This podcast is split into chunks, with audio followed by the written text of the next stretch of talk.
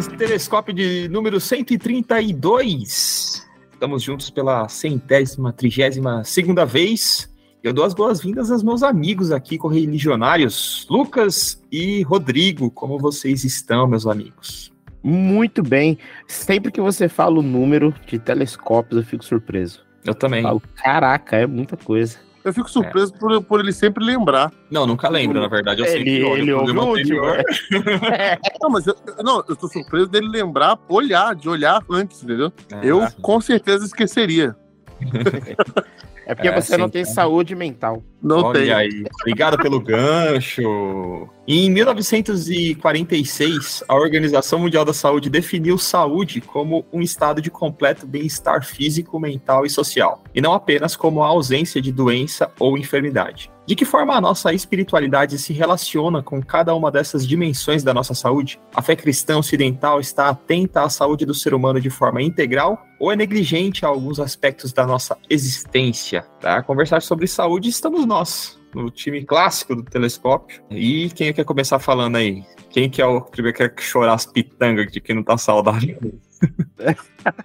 não, depende, depende. Da, depende do aspecto, depende né? Depende do aspecto. Não, é, porque assim, tá. se a gente for falar de ausência de doença, ninguém é saudável, né? É muito difícil achar alguém não, saudável. Ainda mais no mundo cada vez mais especialista, né? Tipo, quando o mundo era mais generalista, a gente conseguia ser mais saudável. Hoje, você vai em todos os especialistas, alguma doença você vai ter. É, ou você faz igual eu, não vai no médico. É. nunca... ah, eu acho que essa é a melhor opção, porque se você não vai no médico, você não, você não tem nada. É, o que os olhos não veem, o coração não. Ou sente o coração, né? Infartar, você não precisa É, sente em definitivo. Mas é, é uma parada séria isso, né? Não sei, a quantidade de doenças ou é porque nosso estilo de vida moderno, né, faz com que outras, que novas doenças surjam e outras que já existiam se agravem, né? Então, se a gente for pensar em questão de saúde mental, por exemplo, né, como... Eu, eu tenho a impressão que depois que eu passei dos 30, eu tô sempre doente. Tem sempre alguma coisa que, que... não me deixa saudável, não sei. Eu, talvez, talvez seja um pouco de exagero, não... mas eu acho que assim, hoje, como a gente tem muita informação, qualquer sintoma que o outro fala que tá sentindo, a gente começa a fazer consulta. Espera aí, eu acho que eu sinto isso também. Mas se é desses, se é... porque isso aí também deve ser uma doença, né? Esse negócio, esse afã de querer ficar doente. Já é outra, já é outra doença, já, já é outra tipo, doença. Puxa o um catálogo assim e fala, pô, você tem isso aí, eu acho que eu também tenho, também Então, sinto. não, assim, de verdade, cara, é, quando alguém fala, ah, eu tô... do nada o cara fala assim, pô, eu fui diagnosticado com tal coisa. Aí eu falei, mas por que, cara? Você não tem isso, não? Eu comecei a sentir isso. Aí, pô, aí você fala, eu senti isso também. Aí o que mais você sentiu? Ah, não, eu também senti isso aqui, isso aqui. Pô, eu também sinto isso. Aí você começa a achar que você tem aquilo que o cara tem, entendeu? Deve Quem ter, nunca? Deve ter CID pra isso aí também. Quem nunca se autodiagnosticou com TDAH ou ansiedade? Olha aí. Quem olha nunca? Hoje, hoje, é, é, hoje metade dos meus amigos tem TDAH. eu falo ou você fala? Fala aí, mano. Dá seu testemunho, irmão. Não, eu vou... Eu não falo, não, vou falar, não. Deixa eu falar. Ou você já esqueceu? Ô, Lucas, aqui eu conversei com o Hernani essa semana que eu fui diagnosticado com TDAH. então, eu também. Eu, eu, acho que eu tenho, inclusive, vou passar na consulta sexta-feira, que eu não tô muito legal dessa ideia. Não, mas você mas, acha. Você é, acha. é achismo, achismo é, por, por hora. Eu, eu, não, eu já tô, eu já tô quase entrando na receita já do remédio. Caramba, mano. É... Mas tá essa, né? Vai precisar ser medicamentoso. Tal. Então, o, o, o, psiquiatra, ele tem. É, ele acha que eu tô num pico de TDAH e que para equilibrar eu vou precisar tomar um remedinho aí controlado. Uhum. E aí o negócio vai ficar mais pesado. Ele acha que eu tô. Porque ele explicou que o TDAH ele tem picos, né? Ele, tem, ele vai oscilando de acordo com a sua saúde geral, né? a saúde geral vai, vai degringolando, se vai piorando também algumas coisas. E aí ele vai falando algumas coisas, vai, vai perguntando tal, e e aí o que acontece? Ele analisa os, os ganhos, as perdas e os, e os ganhos que você está tendo. Né? Tipo, se os ganhos estão mantendo, se os, é, os prejuízos que você está tendo não são tão graves, são coisas que você consegue no dia a dia contemporizar, manobrar para resolver e tal. Aí você vê que tá faltando as palavras já. É, é, é, sintoma isso aí? É, então. Não, mas ele fala que assim, o problema é que assim, o meu foco tá pulverizado. Então, a minha hiperatividade, ela tende a querer fazer um monte de coisa mas eu facilmente perco o foco. E, e, como tá no pico, é, isso acontece várias vezes, entendeu? Então eu tenho dificuldade, até na, na perda de peso eu, eu, eu não, não, não, há possibilidade, porque está relacionado, tem muita relação com a dopamina, que é esse hormônio da recompensa, do prazer na recompensa que você faz. Então, como a gente não tem esse hormônio, né, esse déficit no pico, né, a gente acaba perdendo. Então, o remédio ele vai dar uma regulada nisso, né? Uhum. Só que assim, como o remédio é tipo aquela, aquela pílula daquele filme Sem Limites, sabe? Ele faz pra você. loucaço. Faz você virar o danadão. Cara, assim, é, é o Venvance? É esse aí mesmo, esse aí mesmo. Eu já tomei Nossa, esse remédio um tempo. Então, cara, não mas pode. falar, tipo assim, tá barato? Você, você fica. É, é, bem bom, tipo, você fica é. muito focado e tal. Só que quando eu fui desmamar, aí é pesado, porque você é. um saco de batata, velho. Tipo, você fica muito zoado, sério mesmo. Eu, pelo menos, essa foi a reação para mim. Eu fiquei bem é, então, zoado que acontece? Esse, esse remédio, tem muita gente que toma e não deveria tomar, porque isso é, isso é recomendação psiquiátrica. Você não pode tomar é. ele assim, igual o Lucas tomou. Não, não, eu tomei, não, eu tomei, eu tomei por compulsão alimentar. Era um teste, não, um remédio teste para compulsão. É, então. Aí o que acontece? É um remédio perigoso porque ele tem alto índice de dependência. É. Entendeu? Então, assim, você não pode. Um monte de gente toma ele porque, mano, ele traz desempenho absurdo, assim, pra pessoa. Você, você fica com os olhos brilhando, assim, sabe? Não, eu, eu nunca li tanto, igual. Oh, esse, esse remédio, esse remédio aí. Produtividade eu, eu lembro, 10. Eu, eu lembro conversando com a Rafa, aí, a, aí tava lá assim é, te faz perder até 10 quilos no, nos primeiros 60 dias de uso, mas pode causar depressão, pressão alta, não sei o que, tá uma porrada de coisa. Aí eu li tudo pra Rafa, ela, ô louco, 10 quilos. Compra duas caixas. É. Então, o problema maior é esse, que, tipo assim, é um remédio que você não pode ficar tomando pra perder peso, por exemplo. Mas é porque ele tira, ele realmente inibe o apetite, né? Ele, mas ele não só faz isso, ele, tipo, ele te dá um ultra foco. Então, tipo assim, tem amiga, amigas minhas, mano, que não falavam em roda de conversa, hoje tá palestrando para multidões, assim, sabe? Começou a tomar remédio, tá, tipo assim, o negócio tá violento mesmo. Então, assim, é um remédio perigoso. Mas ele, o, o psiquiatra falou que esse é um remédio para re regulador. Você equilibra as suas taxas você está em pico e depois logo você faz o desmame porque ele é muito perigoso, muito perigoso, extremamente perigoso. Justamente para você não ter esse problema de você virar um saco de batata no final ou um cacto, né, uma planta. Então, assim, pra você ter você realmente ir do, na dosagem certa e tal. Mas, mano, vários amigos meus tomam isso alopradamente, entendeu? Então aí. E o negócio é cheio de contraindicação. Eu mostrei para a minha irmã, é farmacêutica, eu mostrei para ela a composição. Ela falou: Meu, quem te indicou esse negócio aí? Eu falei, não, o médico, ela falou assim, meu, toma muito cuidado. Só, só os, os componentes que tem aqui, mano, é, o estrago é grande. Então, assim, não é uma coisa legal de se tomar, entendeu? E as pessoas romantizam muito, têm romantizado muito esse TDAH, por exemplo. Então, isso é uma coisa que é séria e tá, e tá meio que todo mundo agora acha que tem, entendeu? Eu acho que não só com relação, já que você falou do medicamento, também tava na moda o Ozempic, né, para é. para emagrecimento, né? É, tipo, acho que é um pouco também dessa nossa necessidade de resolver os nossos problemas de ah. maneira química, sei lá, né? De maneira mágica. Então, pô, você precisa emagrecer, você toma aqui esse Ozempic, nem é para emagrecer, é para diabetes, né? Nem lembro, nem lembro qual é a indicação exata. Mas aí alguém toma, dá resultado e vira aquela loucura e a pessoa entra nessa de querer resolver esses problemas de saúde. E aí o TDAH é um que você fala que as pessoas estão tomando para às vezes nem tem o TDAH, nem tem a indicação, mas nossa, deixa a gente ligadaço, então vamos tomar, vai, quero emagrecer aqui, perder 10 quilos ou tomar o Zempic. E aí falta remédio na farmácia para resolver os problemas das pessoas, porque a gente é preguiçoso, assim, para resolver ah, é? os problemas de, de saúde, né? Ou negligente. Ah, pode ter 10 colateral, dane-se, vou perder 10 quilos, tá maravilha. Mano, e esse que é brabo. Os efeitos colaterais são muito pesados, mano. Muito hum. pesados. Entendeu? O negócio, ele é o. E é, é, isso é como se fosse um pacto com o demônio, velho. Tipo, você vai lá e tem uma ultra produtividade. Ele te promete, mano, é, isso aí é brincadeira. Os amigos meus que tomaram falaram, mano, eu tô produzindo como nunca. Não, mas é, ver, mas é verdade, cara. É, é bizarro isso. Isso aí é bizarro. E, é, é por isso que a galera toma. Tem uma, tem é. uma galera de, da época de vestibular, isso é. foi, se popularizou aí uma galera na época de vestibular começou a tomar e deu uma porrada de problema, tipo, é. pra adolescente é, tomando esse negócio, é bem pesado. É, mano, porque o negócio ele promete, ele entrega, entendeu? Ele entrega o negócio, só que aí o que acontece? Ele entrega também todo o caminhão de. de... Mas isso aí é qualquer. Toda, todas as drogas são. É o princípio da droga, esse aí. Ele vai te entregar uma coisa boa. Só que na, na rabeira vem uma parte de desgraça que aí você não, você não tá exposto, né, disponível. Você não tá atento, você só vê. Você já tá na desgraça. Você já tá tentando sair de um, de um problema emocional. Outro dia eu tava vendo uma entrevista de um cara falando sobre consumo de droga, ele falou que um problema da, da abordagem do combate à droga, seja ela qual for, mas ele tá falando de drogas, enfim, né, psicotrópicos e é, é não ser honesto com relação aos efeitos. Porque você sempre fala, não, isso aqui vai acabar sua vida, vai destruir você, não sei o quê.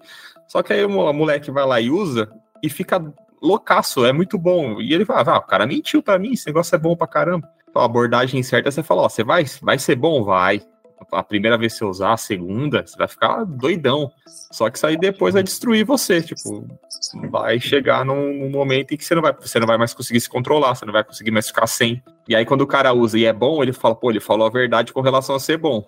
Então deve ser verdade todo o resto que vem depois, né? Que vai cagar toda a minha vida.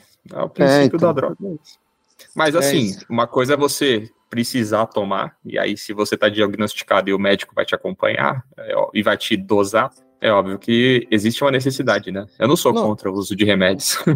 Não, é, e assim, cara, sendo sincero, falando assim, tipo, na, na consulta, o médico falou, ele falou, ó, cara, eu nem, eu nem gosto muito de, de, de, receitar esse remédio. O cara ficou cheio de dedo para falar do remédio. Eu falei, eu fiquei com medo do remédio. O cara é traficante, na verdade. Não, ele ficou, não, ele ficou cheio de dedo. Se ele fosse traficante, ele falava mais de boa. Mas ele falou assim, cara, dependendo do pico que você tá, a gente vai fazer uns testes. E aí eu vou, vou até passar consulta aí para ele, que ele vai fazer umas análises, tá? Pedir uma bateria de exame que eu vou fazer. E aí, cara, para poder ver se, eu, se, se de boa tomar mesmo. Então, assim, tem todo um trabalho antes de você tomar esse remédio que, mano, eu vi uns amigos meus que tomavam que, mano, os caras tava nem aí pra isso, velho. Então, tipo assim, cuidado zero com isso aí, tomou, saiu tomando, entendeu? Eu falei, velho, eu, o médico tá cheio de, de burocracia para poder aceitar esse remédio. Mais falando sobre saúde, né, a gente, quando propôs o, o assunto, e aí falar de uma dimensão mais ampla no, do conceito da, de vida saudável, né? A gente pensou na, na relação, óbvio, do nosso do nosso podcast, que fala sobre fé, sobre religião, sobre igreja, e como a igreja se relaciona com esse assunto, né? Se relaciona mal, porque se a gente chegou no 132 no telescópio, deve ser a primeira vez que a gente vai falar sobre vida saudável. A gente já falou de doença, inclusive até agora a gente tá falando de doença, mas de com vida saudável. Com dois pastores gordinhos. Ferrou, né? e aí a gente falou do, de como a igreja, ou como a nossa fé, se relaciona com essas dimensões da vida saudável. Né? E aí parece um pouco óbvio, por exemplo, que o foco da igreja é nas questões sociais do ser humano, né? Então, como é que vocês enxergam a importância da igreja nessa dimensão? Porque eu acho que é a dimensão em que a igreja é mais efetiva, pelo menos a nossa realidade aqui. É, você falou da, da questão social, eu acho até que você está sendo, tá sendo gentil, porque a igreja, em especial, em especial falando da fé ocidental, né? A nossa fé ocidental, ela tem muita influência da, da filosofia grega. E a filosofia grega, em especial a partir de Platão, ela deixa muito clara a concepção de que o ser humano é formado por uma alma e um corpo, e a alma ela pré-existe ao corpo e depois que o corpo vai embora ela permanece. Mas o corpo é ruim, o corpo é transitório, o corpo tem pulsões, o corpo tem desejos. Isso nem bíblico é, isso é platônico. E aí quando é, o apóstolo Paulo ele aparece no Novo Testamento usando a expressão carne as vontades da carne contra as vontades do espírito, essa, essa mente ocidental, já influenciada pela filosofia grega, começa a achar que ele está falando dentro dessas categorias da filosofia, que é a, a, a carne como corpo e o espírito como alma. Mas não é isso que o apóstolo Paulo está falando. O apóstolo Paulo está falando de uma mentalidade carnal e de uma mentalidade espiritual. Tem uma coisa que é até interessante, que a palavra que ele usa para falar de carne não é a mesma palavra que a Bíblia usa para falar de corpos. Quando ele fala de, de carne, ele usa a palavra sarx, que significa mentalidade carnal, ou, ou, ou uma carnalidade mais subjetiva. Quando fala de soma, é que está falando de corpo. Então o apóstolo Paulo não está dizendo que o corpo é ruim e o espírito é bom. Que ele está dizendo é que existem duas mentalidades no ser humano, uma carnal e uma espiritual. Mas como a gente faz toda essa construção e toda essa leitura é, que é filosófica, que é platônica, de que o corpo é ruim e, a, e, a, e, a, e o espírito é bom, então, geralmente, a fé cristã, ela vai trabalhar a partir das prerrogativas, a partir da prerrogativa que nós precisamos cuidar do espírito. O próprio apóstolo Paulo, ele fala isso, né? Se eu não me engano, ele fala isso a Timóteo, que o exercício físico não tem proveito algum, ou tem pouco proveito. Agora, os cuidados com a alma, sim, são bons, levam a vida eterna e tal a gente, dentro dessa leitura bíblica, a partir da filosofia platônica, a gente praticamente ignora o corpo ou sataniza o corpo. Nem é bom você ser muito, por exemplo, você cuidar muito da sua saúde, do seu corpo, dentro dessa leitura que no meu modo de ver tá errado. É, você cuidar muito do seu corpo. Afinal de contas, se você cuidar, você vai ser um apetite fácil para as carnalidades dos outros e tal. Então, esse aí eu não comi, é melhor ser zoado. Não, é, fica, opa! Fica opa. zoadão aqui, você não Ó, vai sofrer eu, tentação. Eu não, eu não vou falar o nome da, da escola teológica que ensina isso, mas existem escolas teológicas que vão dizer o seguinte: se um, se um sujeito é, te viu, é, sei lá, se você tá usando uma roupa X e a pessoa se sentiu seduzida, chegou lá, depois ficou pensando em você e tendo desejo por você e tal, a culpa é sua. Ou seja, seja o mais feio que você puder, menos, deu ruim. Me, deu menos ruim, atrativo deu ruim, que você puder. Deu ruim, Hernani. Deu ruim. Não, essa daí é da é, nunca cara, vi essa. Não, e, não, é sério, e diz assim, olha, e isso é um cuidado de amor que você tem pelo seu irmão. Então bota em você uma parada assim, tipo. Para de escovar o dente, galera. Vamos ter Se segura. então, eu acho que, essa, que esse olhar todo aí que eu falei prejudica muito a nossa abordagem em relação à saúde física, ao cuidado então, físico. Até achei interessante, porque na Grécia, para mim, Grécia é o berço das Olimpíadas. Eles tinham um apreço também pela é um culto ao, ao corpo, né, a, a, a, saúde e tal. Nunca fiz essa leitura aí. Mas, assim, eu, com relação à fé ocidental, acho que é bem real mesmo, porque você vai pegar as filosofias, as religiões orientais, é, não existe essa separação, né? Tudo é muito intrínseco. Você tem os movimentos ligados àquela religião, o exercício ligado àquela região. E, e, na nossa igreja, na nossa fé, não. Né? É todo mundo parado extremamente negligente as questões da saúde física, né? O que eu falei anterior é da questão das, da saúde social, porque, querendo ou não, a igreja é um espaço de convivência importante para esse relacionamento, né? Cria-se conexões que são importantes e que quem não está na igreja às vezes perde a possibilidade ou a oportunidade de se relacionar como comunidade, que é uma dimensão da saúde também. E eu acho que com relação a essa, é, esse aspecto da saúde, a igreja a nossa igreja cumpre um papel importante, sim. Porque se não fosse ela, boa parte da, da população ou da membresia seria doente nas questões de relacionamento social. Acho que boa parte dos problemas mentais que a gente tem também estão ligados a aspectos sociais né, de relacionamento. Tinha uma professora na faculdade que falava que antigamente as pessoas faziam terapia no portão de casa. Então dava um horário ali que tá todo mundo ali na, na calçada e o pessoal conversava, falava sobre os problemas e aquela reflexão que gerava e a fofoca e a falava não sei o que, aí falava da filha do outro e tal. E que quem não tá na igreja às vezes perde essa possibilidade de fofocar sobre a própria vida e a vida dos outros. E é um aspecto importante da vida humana, né? O ser humano é humano pela capacidade de relacionamento. Mas com relação à saúde do corpo, eu acho que é, é que eu queria deixar para chegar nisso, porque aí a gente vai meter o pau na igreja, né? Porque aí com certeza a igreja é negligente, porque eu nunca vi pregação falando sobre o pecado da gula, por exemplo, no púlpito. Nunca chegou lá, ficar, o pastor falar, é, irmão. Opa, já fiz. Já fez? Beber Coca-Cola é pecado. Nunca já vi. Sete, sete pecados capitais, né? Já, é. fiz, já fiz duas vezes né? Eu não tive a oportunidade, vou, vou, procurar. Mas assim, ah, irmão, você comer gordura saturada vai prejudicar o seu corpo, isso é pecado. Ah, na, verdade, eu até fiz, até, na verdade, eu até fiz mais vezes, porque. E olha, que, olha, que, e olha só, né? O gordinho aqui fazendo. Mas, mas foi mesmo. Eu fiz uma série sobre sete pecados capitais. Depois eu fiz uma série sobre disciplinas espirituais, que eu falava sobre a questão espiritual, que, que é um, como um todo e não como uma parte, né? É, isso é uma coisa que eu ia até falar quando, quando eu entendo, por exemplo, a espiritualidade é, que Jesus traz, não, ele não traz uma espiritualidade que é uma área da nossa vida. Então, para mim, quando a Bíblia se refere a espírito, ela não está se referindo a um pedaço, né? É, é como se essa, existisse essa dicotomia, né? Clara para esse ambiente da espiritualidade cristã. Para mim, na espiritualidade cristã, quando Jesus está falando sobre, sobre espírito, ele está dizendo sobre a maior dimensão da existência humana.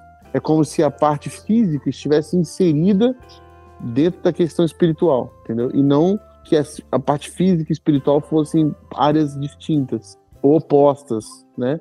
Mas que a, a, carne e toda a nossa existência fosse uma parte dentro da espiritualidade.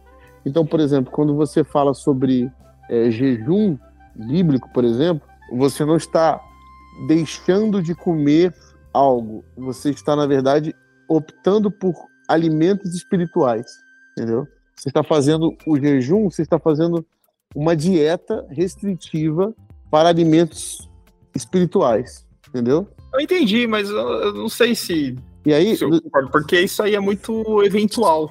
Não, calma, calma. Hum. Deixa, deixa eu terminar o raciocínio. Manda ver. E aí, que aí depois eu vou, entender, vou tentar entender por que você falou eventual. Uhum. e aí, o que acontece? Quando você pensa que a tua vida é toda espírito, é, todo, é, é tudo, tudo é espiritual, você entende, por exemplo, que as outras dimensões são derivadas dessa existência maior. Então, por exemplo, quando você vê a passagem de Jesus Cristo, quando Jesus ressurreto aparece para os discípulos, ele atravessa né, as paredes da, da, do lugar onde ele estava. Os discípulos estão a portas trancadas, né, num lugar lá, e Jesus atravessa, certo? Mas ao mesmo tempo que Jesus atravessa, ele é tocado pelos discípulos lá dentro. Você fala assim, mas como que, é um, um, que um corpo que atravessa uma parede é, ele é tocado também fisicamente, você pode sentir as marcas do que foi esse corpo glorificado, né? De Jesus Cristo. Aí há um teólogo que ele diz o seguinte, que, que eu gosto muito, inclusive, dessa linha. Sei se o Lucas já leu isso. Que ele, ele diz que a densidade maior é a espiritual e não a física. Porque o que é como fumaça, como vapor, é a existência que nós chamamos de física e que o que é mais denso, na verdade, é a forma espiritual do corpo glorificado de Jesus. Então, por isso que Jesus transpassa paredes, portas com tranquilidade, não porque ele é o ser fantasmagórico, mas porque a existência é menos densa do que ele no mundo espiritual. Então, o que quer dizer que a, a espiritualidade cristã oferece uma realidade em que o espírito ele é uma realidade maior e mais densa e mais forte do que todas as outras realidades que estão inseridas nela, no caso. Né? Então, essa lógica faz com que eu pense assim que cuidar do espírito, cuidar, cuidar do espírito é cuidar do corpo, é cuidar da alma, é cuidar de, de tudo que eu tenho na minha existência, porque isso tudo faz parte da minha espiritualidade, entendeu? Não sei se ficou claro. Não, entendi. Eu só acho que a igreja, por mais que, que você é, tenha exposto aí esse ponto de vista, e por mais que exista esse discurso, ela é absolutamente, absolutamente negligente com relação a isso. Ah, não, com certeza. Porque, assim, é, Eu só tô a, a igreja ela é ortodoxa, ortodoxa em alguns hábitos, em algumas coisas, e absolutamente negligente em outros com relação à vida corpórea, né? Acima, eu, assim, considerando eu nem igreja, eu nem, sei, eu nem sei se a igreja é, no geral, de maneira geral, ela entende isso que eu falei agora.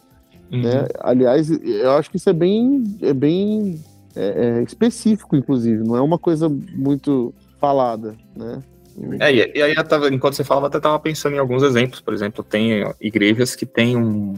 Não sei se é os adventistas e tal, que, que eles têm uma, uma cultura de hábitos é, alimentares mais saudáveis e tal. Pelo menos eu, minha mãe lá, eu não sei se é Adventistas ou. Testemunho de Jeová, não tenho certeza. Eu acho que é Adventista. Não, não, então, é esse que é o problema. Não é a questão eventual, é por isso que eu já tava falando, ah, jejum, mas é uma questão eventual, né? Não é uma, uma questão de hábito de vida. Né? A igreja não educa a, a congregação a ter hábitos saudáveis. Você fazer o jejum a, por questões de trocar o alimento físico pelo espiritual é uma coisa eventual e é uma coisa que ainda está ligada à necessidade metafísica aí da, da, dessa relação com Deus. É, eu não sei um bom exemplo para dar, mas, por exemplo, a igreja é muito atenta à questão da saúde dos, nos vícios, né? Ah, então fumar é pecado, beber é pecado, tal. Mas outras coisas ela é absolutamente negligente e lá na igreja tá fazendo é, comida que, assim, sei lá, bebe Coca-Cola na, na, na, festa da igreja, serve no. vende na cantina, entendeu? E vicia tanto quanto, faz mal tanto quanto. Bobear, muito mais gente morre por causa do, do, do, do vício em açúcar do que por causa do vício em cigarro, entendeu? E a igreja é negligente com relação a isso. Mas, ah, não, eu tô dando um exemplo extremo, mas é pra, a questão na é... Tua igreja, na tua igreja hoje teve hambúrguer e, e batata frita. Exatamente, eu não tô falando que a minha igreja é perfeita. Todas as igrejas são problemáticas nesse sentido. Porque a gente não está atento a isso, entendeu? Não existe essa orientação. Ah, eu, Pensando eu, na questão de como a igreja pode influenciar positivamente a, a, as pessoas, o seu arco de ação, para que a saúde que ela que ela é ativa no, na abordagem da saúde social, de que forma extravasar isso para a questão mental e física também, entendeu? A religião de Jesus, de fato, o jejum ele é eventual mesmo, como uma disciplina espiritual. Né? Mas a proposta de Jesus não é um jejum, um jejum eventual. Né? Ele é uma, ele é na verdade uma ideia de você entender que você está, você já está saciado. Essa é a ideia do, do jejum que Jesus propõe. É, ele propõe um jejum de saciedade. Ele entende assim, meu, vocês já estão satisfeitos. Porque ele vai inserir uma lógica contrária à lógica que a gente vive, que é a de não saciedade, a lógica do consumo, do consumo exagerado, do consumo desenfreado a todo custo. Todo consumo desenfreado, é, irregulado, é, desregulado, né? Ele é, ele é um consumo que não sustenta aquilo que se tem. Ele é um consumo que destrói, né? É, ele exaure tudo aquilo que existe, até não sobrar nada. Então, em termos de o que a cultura do reino que Jesus propõe é uma cultura dos saciados, dos satisfeitos. E a inconformidade de Jesus está para as injustiças. Então ele vai falar: aqueles que têm sede e fome de justiça. Porque os que estão saciados quanto a todos os, os seus desejos, ou seja, os que estão plenamente satisfeitos, eles começam a ter sede e fome de justiça. Então, esses que vão à mesa, eles não precisam do pão. Então, por exemplo, a primeira coisa que Jesus é tentado no deserto é o pão. Nem só de, e ele fala, nem só de pão viverá o homem. Então, isso é uma, é uma questão de. E aí, as questões que vão se desenrolar da igreja, inclusive do primeiro século, você vai ver, por exemplo, que a ceia vira um problema, por quê? Porque as pessoas, Paulo vai falar, as pessoas iam para a ceia, é, que era um memorial, para poder saciar sua fome. E aí Paulo falou, oh, meu, meus amigos, vocês estão indo pela razão errada. Então, é, Jesus usa, usa o exemplo da ceia e do partir do pão também para poder mostrar que as pessoas que não estão saciadas, quem não está saciado, é que demanda ainda de, de, de um coração ainda que não entendeu a mensagem do evangelho do reino. Então, primeiro a botar a mão no pão é o cara que vai trair, o cara que está insaciado, o cara que está é, é, fora dessa questão da mesa de que Jesus está preparando. E toda vez que se viu Jesus partindo o pão e dando graça, você não viu ele comendo né, na narrativa. Então, é, essa saciedade de, que, que, se fala tem um pouco a ver com essa, essa nova proposta do jejum. Sei que a gente entende ele como eventual porque é apresentado como eventualidade, né? na disciplina espiritual do, do Evangelho. Mas, de fato, o que a cultura do reino tenta passar é que somos um bando de satisfeitos, entendeu? Porque temos tudo que precisamos. Não precisamos de mais nada, entendeu? Essa é a ideia. Eu achei que.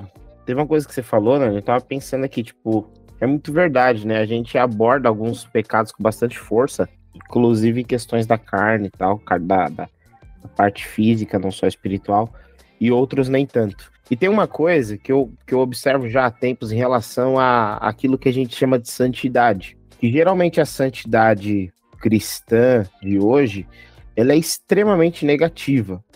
Em que sentido? De você deixar de fazer, romper com determinados comportamentos. Geralmente comportamentos esses que são destrutivos. E aí quando você pensa numa santidade positiva, em que sentido?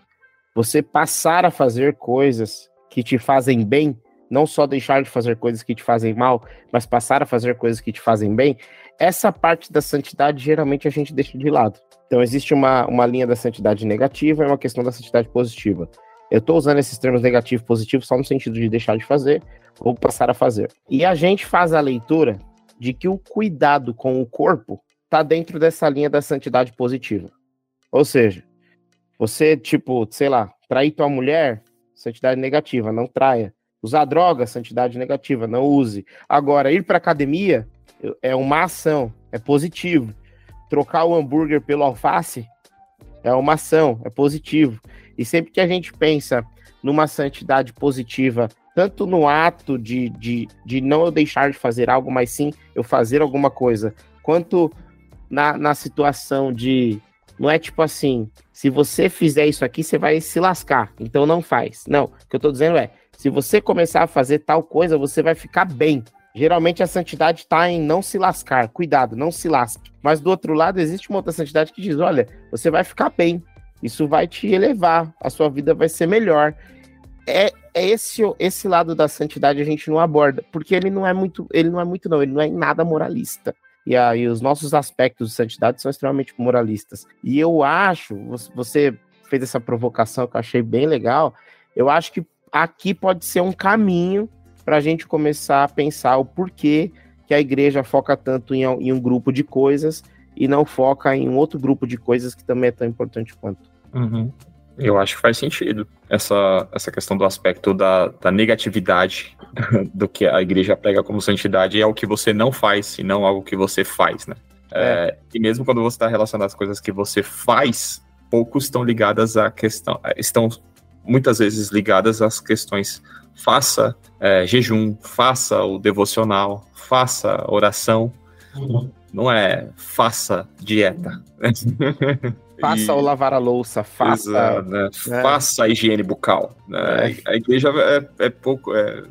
Eu, eu acho que ela deveria ser protagonista nessas questões. Eu acho que talvez já tenha sido em algum momento da história, né? A igreja foi importante nas questões de, de higiene, por exemplo, como eu falei, né? A educação das pessoas, não. Mas eu, talvez mais recentemente tenha deixado de ser. Mas acho que a igreja devia ser um, um carro-chefe em algumas discussões. Por exemplo, a gente estava falando de saúde mental, do diagnóstico social, do porquê que as pessoas estão cada vez mais doentes com relação à, saúde mental e de que forma que a igreja pode provocar mudança nisso, né? É, por exemplo, a igreja, por muito tempo, né? Quem é o Engels, que falou o espírito do protestantismo, o protestantismo e o espírito do capitalismo, né?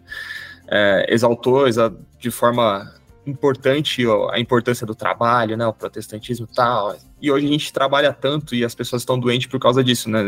A igreja devia pregar também trabalhe menos, irmão. Se preocupe mais com a sua família, se preocupe mais com a sua saúde mental. Não precisa é, trabalhar é, sete dias da semana. Uma das coisas, é uma das coisas principais que a igreja deveria, por exemplo, é, colocar como, como grande, grande ensinamento é o próprio descanso, né? Exato, a igreja prega pouco. É, a gente não fala sobre descanso. Na verdade, às vezes, a igreja às vezes sobrecarrega, porque exige da pessoa um compromisso no período. É... No único problema que ela, período que ela poderia descansar, exige um compromisso Mas é que é, e tira a, dela essa possibilidade. É que a lógica performática entrou na igreja, a lógica do, do, do mundo performática, essa lógica de produtividade performática, ela entrou na igreja, né? É, a gente tem um, tem um livro do Caio Fábio que ele fala isso, né? A gente ficou tanto tempo preocupado com, com a saia, com a cor do batom, que a gente esqueceu que a lógica do mundo não tem nada a ver com isso. E tem a ver com, com essas leis muito fixas e bem presentes no nosso, na nossa sociedade que fazem com que a lógica do mundo entre sorrateiramente dentro das estruturas eclesiásticas. E, e essa da produtividade, da performance, das hierarquias, da meritocracia, inclusive, são leis que são, vão entrando né, dentro da, da igreja e vão se estabelecendo ali como, como até uma coisa válida, né? Como até uma coisa é, legitimada, chancelada pela fé cristã. Só que não tem nada a ver. Você, você vê, por exemplo, como vai falar que ah, o, o, o, exemplo, o pastor, por exemplo, tem que atender, mesmo que seja fora da folga dele, tem que estar disposto. E fala tem... que não, agora é meu descanso. Não, já era, é, exatamente. Entendeu? E não, senão, isso aí eu tô falando é testemunho, testemunho próprio. Assim. Eu já fui líder de ministério é. exigia um tipo de compromisso que hoje eu, por exemplo, não estaria disposto a. Se eu fosse um liderado meu do Hernani de 15 anos atrás, então eu ia falar, ah, mano, não vou fazer. Porque não é mais a minha prioridade. E, e, e não é pecado, entendeu? Uhum. Por exemplo, eu acho que a igreja deveria incentivar o cara a falar, cara, não vou fazer mais isso aí não, porque eu, eu priorizo hoje ficar com os meus filhos, por exemplo. Falei, mano, amém, velho. Vai lá cuidar da sua família, é importante é claro. também. E eu era do cara que não, eu preciso de você no ensaio durante quatro horas no sábado, sim. O problema é seu, entendeu? É, Porque, te vira. é, te vira. Se quer fazer. E ainda assim, se as pessoas assumem compromissos, óbvio, né? Ela precisa assumir o compromisso com a comunidade, ela precisa cumprir. Mas, sim, quantos. Vocês que são pastores, cara, quantos pastores não, não tomam remédio para depressão e ansiedade aí, e a ah, igreja é negligente? É, então, e assim, quantos estão preocupados, por exemplo, a cuidar disso como realmente uma doença e não como uma. Questão uma, espiritual, é, o coração. Então, não, e hoje não é nem mais a questão espiritual. Hoje é pior, hoje as pessoas falam que é mimimi, que é pior. Entrou nessa caixinha ridícula do mimimi, que as pessoas falam que não, isso aí tá tudo. Esses pastores já, já não se fazem mais pastor como antigamente, que aguentava o tranco. E que, mano, é, isso é, uma, é de uma é de uma violência tão grande porque nunca se viu tantos pastores se suicidando, por exemplo.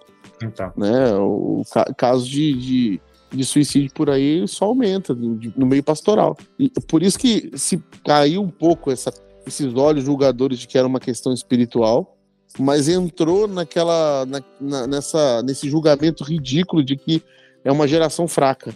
É, assim, eu vivi uma experiência há pouco tempo que eu acho que, é, que vale a pena compartilhar que eu sempre tive um compromisso comigo mesmo, um compromisso que eu assumi também com a, com a Rafa, né, minha esposa, de que eu nunca deixaria o ministério me adoecer, que eu sempre cuidaria de mim, da minha saúde, teria é, pastores cuidando de mim, terapia, etc. E aí, algum, algum tempo atrás, eu comecei a entrar numa, numa vibe que eu comecei a adoecer por conta de questões ministeriais e adoecer assim, brabo. Eu comecei a, a ter pressão alta, comecei, tomei remédio para pressão durante, tipo assim, não foi tanto tempo, mas durante umas duas semanas minha pressão subia toda hora, tinha que tomar remédio. Comecei a tomar remédio para dormir. E aí, quando eu comecei a me ver nessa situação, falei: caramba, eu tenho um compromisso comigo, também com a Rafa, de cuidar para que o ministério não me adoecesse e tal, e eu comecei a adoecer. E eu fiquei muito mal. E aí eu fui conversar, eu conversei com, com uma pessoa, pastor das antigas, e falei como eu estava me sentindo. E a palavra que eu recebi foi: o ministério é assim mesmo, eu tomo remédio até hoje, você precisa, você precisa se acostumar com essa ideia. E eu falei, eu vou embora desse lugar. eu vou sair fora. Se os cara quer que eu morra aqui, eu vou morrer, não. E, aí, e foi isso que eu fiz mesmo. Eu tomei a decisão de sair e eu saí por conta disso. E, mas, mas essa fala foi muito marcante para mim. Muito marcante mesmo. Porque o que essa pessoa está dizendo é, é a sua saúde pouco importa, você pouco importa. Inclusive, eu posso ser causa da sua doença, você tem que lidar com isso, porque o ministério é assim mesmo. Que loucura, cara. É. Que, que loucura. Quem foi que falou isso? É, quem, quem, quem foi que criou essa ideia? E eu percebo que um monte dos nossos amigos e parceiros, é, não só pastores, é, mas também os fiéis, têm adoecido, têm, têm se machucado para além da conta. A espiritualidade que deveria ser um passo de saúde, não só saúde espiritual, mas saúde para a vida como um todo, se torna um caminho de doença. Isso, pô, isso é, é, é com contrassenso do evangelho. Hoje eu estava lendo umas coisas aqui quando estava me preparando para nossa conversa, e aí eu lembrei de uma conversa que a gente teve no nosso último churrasco, que a gente falava a respeito da, de como a expressão de Jesus no Novo Testamento para salvação e para cura é a mesma se eu não me engano, a expressão solo que ele usa, tanto para é a tua fé te curou, quanto a tua fé te salvou.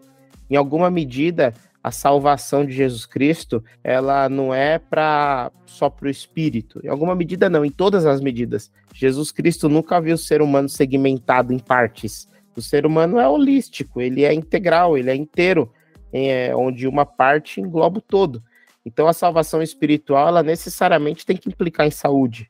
Ela não pode ser uma salvação no espírito que arregaça com a tua saúde. É Jesus Cristo, ele ele salva Bartimeu e ele e Bartimeu começa a ver. Jesus Cristo ele expulsa o demônio lá do sujeito lá de, de Gadara, de Gadara, Dara, né? Ele expulsa o. Ele a música do Djavan. É, ele, ele expulsa o demônio do cara lá do Gadareno, e o Gadareno ele passa.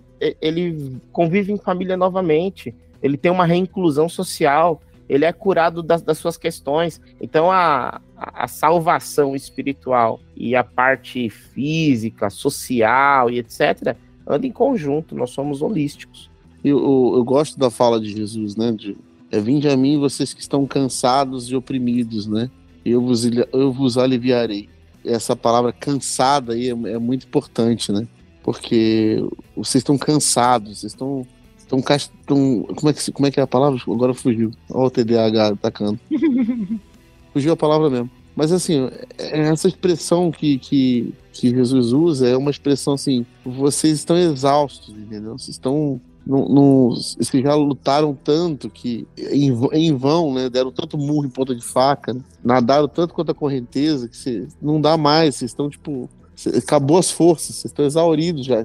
Eu, e, um, e um parênteses só, Rodrigo, que Jesus ali está falando, vocês estão cansados pela religião. Exato, exato. A religião é, os cansou, a fé é, os cansou. É, é, exato. Estão cansados de tentar cumprir esses fardos pesados, né? porque ele diz que o meu, meu jugo é suave, né? O meu fardo é leve. Ele está falando sobre a religião, né? Está falando sobre a questão assim, ó, estão cansados de tentar é, acertar esse alvo aí que eles estão colocando para vocês, essas metas impossíveis, né? Estão colocando para vocês aí, vocês estão cansados, entendeu? Não estão conseguindo é, mais fazer nada, não conseguindo mais levantar a cabeça, porque a religião oprimiu vocês de um jeito que vocês não têm mais saúde, então fiquem tranquilos, eu, eu venho, venham para mim, que eu vos, eu vos aliviarei, né? Hum. Então, é, essa, esse papo de Jesus aí é um papo muito para nós, assim, sabe?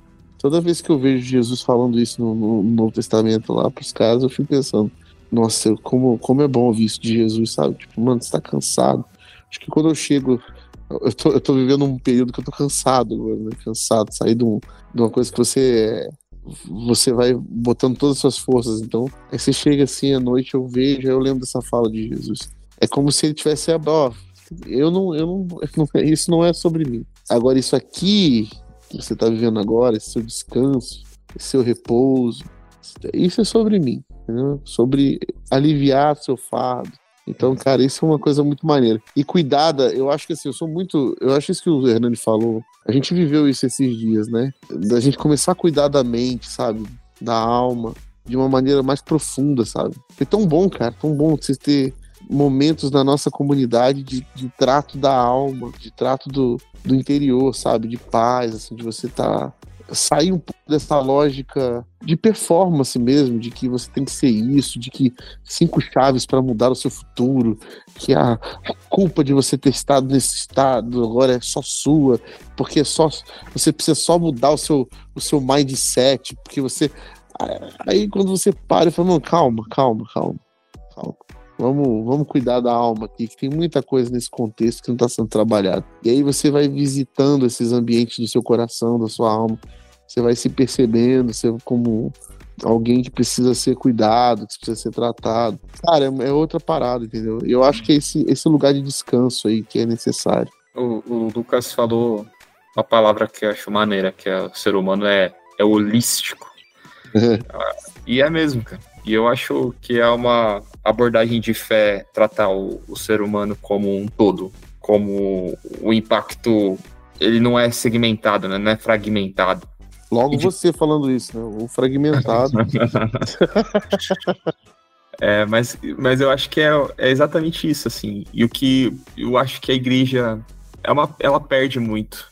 Eu, eu quase eu conheço muito pouco de, de, de cultura oriental, mas a gente sempre associa algumas práticas orientais de exercício à religião, né? Alguma, quando era moleque, falava, não, isso aí é, é pecado fazer yoga, porque isso aí é, é religião de não sei Prática que lá, budista. Prática budista e tal. E talvez seja, não, não pecado, mas relacionado à religião, mas porque eles essas culturas conseguem entender o valor espiritual que tem você cuidar do corpo, entendeu? O, o asseio com a saúde, a preocupação com hábitos saudáveis e tal. E eu acho que isso é admirável, a gente não devia recriminar, a gente devia é, aprender que a nossa saúde física ela não é separada da nossa saúde espiritual e da nossa saúde mental, porque nós somos seres holísticos.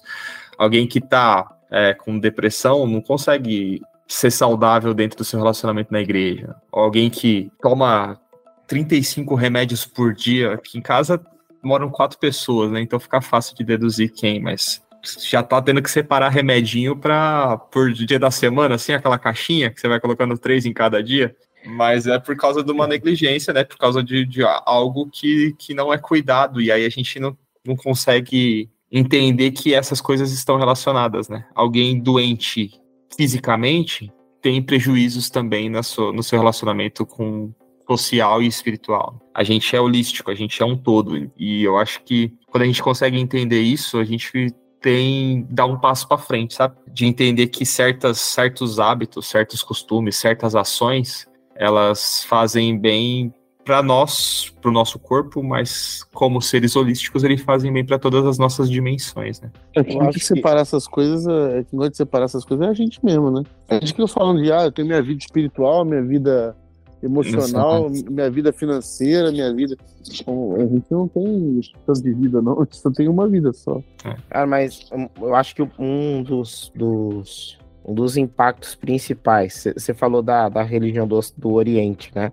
Uhum. É, a fé cristã, ela tem esse desenvolvimento do pensamento ocidental e oriental também. Eu acho que uma das principais questões que seria fantástico se a gente aprendesse com a tradição oriental é a questão de como eles enxergam a, a salvação. A gente enxerga a salvação como morrer e ir para o céu. Então a nossa salvação tem a ver com destino eterno, tem a ver com encomendar nossa alma a Deus. O oriental, ele, ele enxerga a salvação da forma que eu acredito que Paulo enxergava. Por exemplo, principal principal livro da Bíblia que fala de salvação é Romanos. E o Paulo não fala nem de céu nem inferno em Romanos. Isso deveria indicar alguma coisa pra gente, de que salvação não tem a ver com destino, mas a salvação tem a ver com essa transformação do primeiro Adão no segundo. E a cultura oriental, ela. A, a, a cultura não, perdão. A, a tradição oriental da fé cristã, ela traz essa ideia da deificação. A ideia de que eu vou me tornando do, prime, do, do primeiro Adão no segundo. Eu vou me tornando do Lucas no Cristo. Isso não impacta uma área da vida, mas impacta toda a vida. Por que, que eu estou dizendo isso? É, quando você falou assim, Nani, que se a gente entendesse essa dimensão holística, a, a nossa espiritualidade seria elevada e etc., eu concordo muito com você, é, porque eu acho que o principal efeito de nós não entendermos isso, ou melhor, a principal causa de nós não entendermos isso é porque a gente realmente crê que salvação não tem a ver com isso.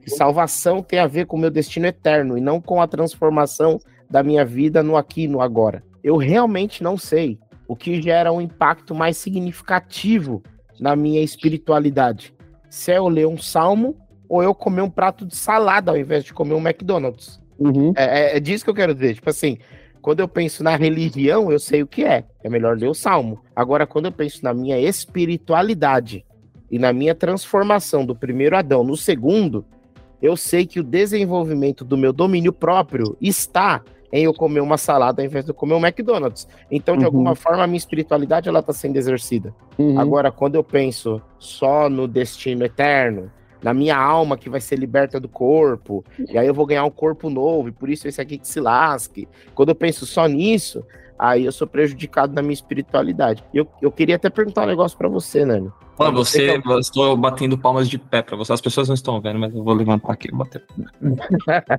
mas Bom, eu... isso aí, você conseguiu colocar nas palavras inteligentes o que eu disse toscamente. eu queria até te fazer uma pergunta. Eu acho que você é o mais capacitado dentre nós para responder. Mas é, como que é para você é, o aspecto da espiritualidade? Como você se sente a partir da sua mudança de hábito? O Nani, para quem não sabe, passou por uma mudança de hábito alimentar e ele está incrivelmente lindo e saudável. e, ele agora, e aí, ele assim, agora ele come nuvem. É. e, e, e, como foi para você, assim, tipo, no, no sentido de se você sentiu as transformações espirituais, a disciplina, o domínio próprio, o que isso causou em você em relação à sua, sua espiritualidade. Se você percebe a mudança, sabe? Se o que uhum. a gente tá uhum. falando não é brisa. Não, não é brisa.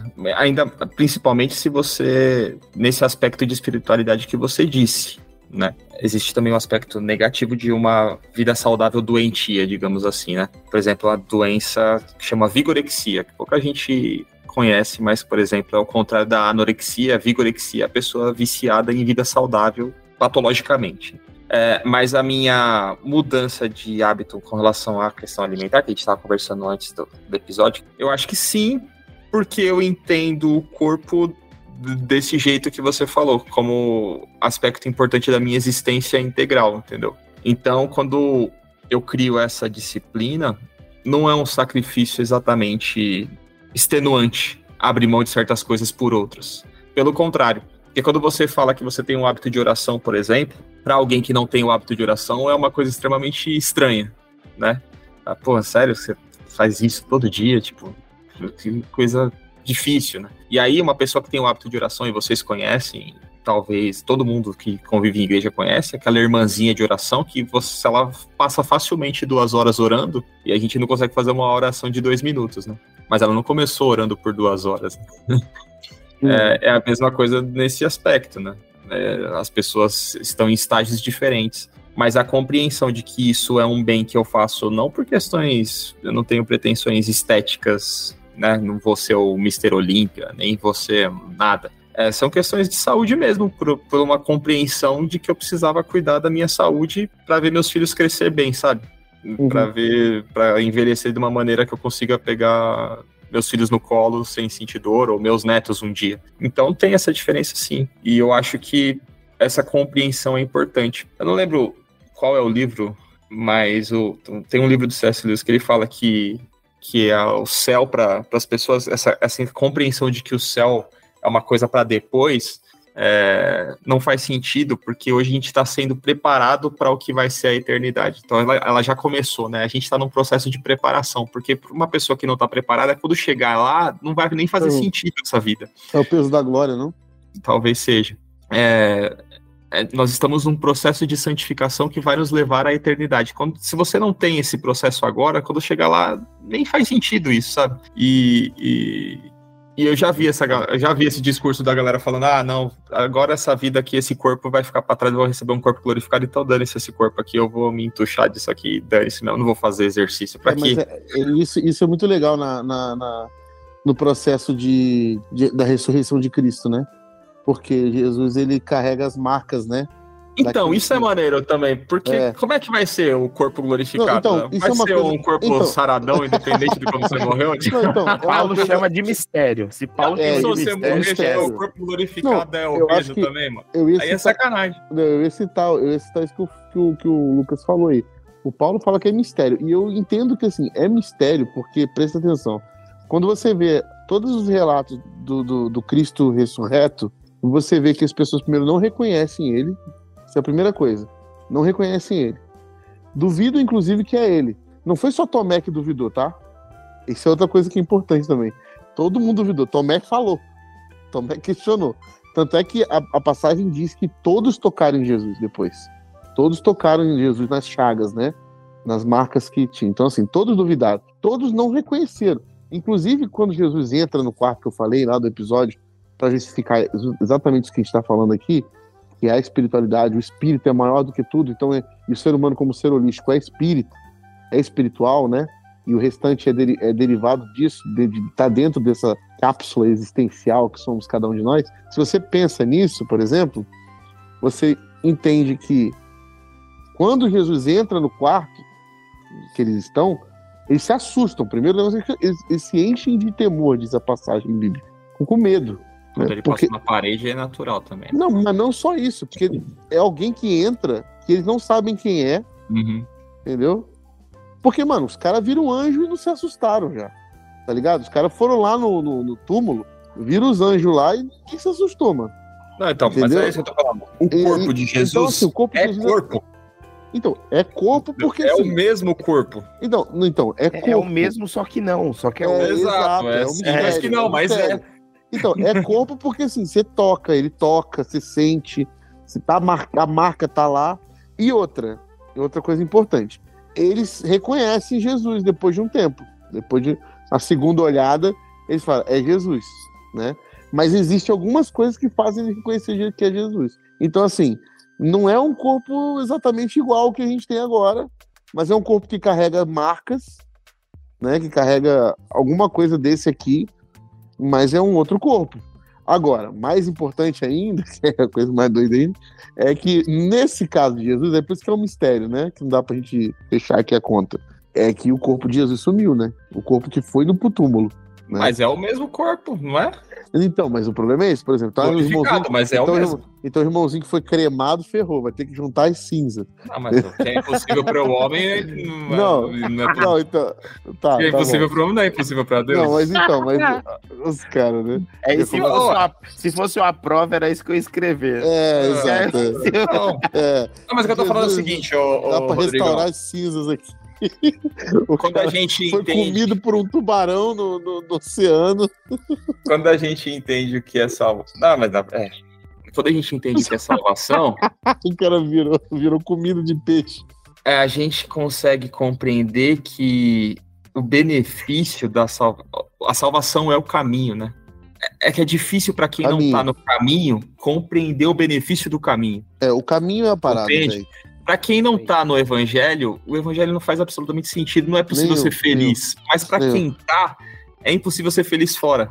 Sacou? É. Então, é, nessa, na dimensão espiritual, para nós, aqui é consciência, a gente consegue compreender, a nossa pregação é sempre muito bem voltada para a questão espiritual. Você precisa do evangelho e você vai ser feliz, porque quem não tá na luz não consegue compreender o que ela é. É o mito da caverna. isso, isso é uma coisa que é muito interessante também. Não, só concluir.